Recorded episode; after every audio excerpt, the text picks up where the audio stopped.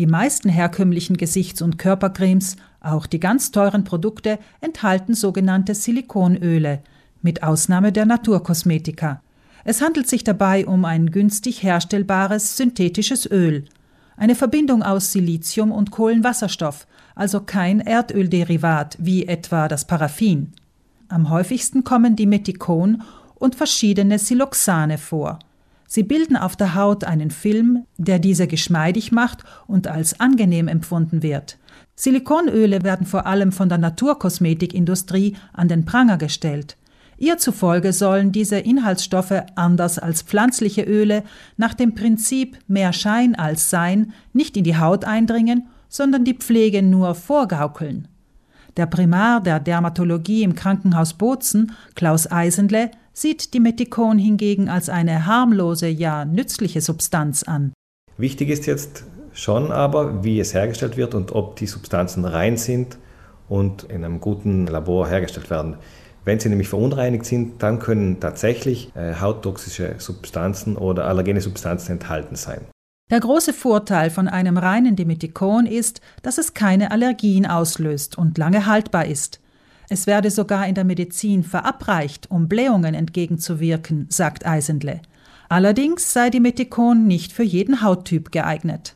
Die Wirkung von Silikonen ist ein inertes Öl, das besonders gut geeignet ist für sehr trockene Haut, nicht jedoch für feuchte und schwitzende Haut, weil dort kann es tatsächlich ein bisschen die Poren so verstopfen. Bei sehr trockener Haut hingegen, auch bei Menschen, die ganz dünne Haut haben, dort findet sich auch häufig das Dimethikon, da es die Haut nicht nur geschmeidig macht, sondern auch einen Rutschschutz ausübt. Dadurch kommt es eben weniger leicht zu Abschürfungen und eben auch zu Druckgeschwüren. Das heißt, diese Inhaltsstoffe haben schon ihren Sinn. Aber nicht jede Haut ist gleich und nicht für jede Haut sind diese Inhaltsstoffe gleich geeignet. Cremes, die auf rein pflanzliche Wirkstoffe zurückgreifen, seien im Prinzip ebenso zu empfehlen, sagt der Dermatologe. Auch hier sei die Qualität der Inhaltsstoffe ausschlaggebend. Das Problem sei allerdings, dass viele davon für Allergiker ungeeignet sind. Zum Beispiel Propolis-Salben sind für Menschen, die sie vertragen, sehr gut, so als Wundsalben zum Beispiel, aber sie lösen in einem sehr hohen Prozentsatz sehr heftige Allergien aus. Wichtig ist zudem, dass die Verpackung der Naturkosmetik deren kürzere Haltbarkeit berücksichtigt, denn deren Rezeptur verzichtet in der Regel auf klassische Konservierungsmittel. Produktbehälter mit einer Pumpe, die keinen Kontakt mit Sauerstoff zulassen, vermeiden, dass die Creme nach ein paar Monaten oxidiert. Eisenle warnt auch eingehend vor dem Trend, eigenständig Naturcremes herzustellen. Kürzlich habe ein Patient infolge eines solchen Experiments mit schweren Verbrennungen stationär behandelt werden müssen. Naturkosmetika sollten daher entweder in der Apotheke oder im Reformhaus erstanden werden.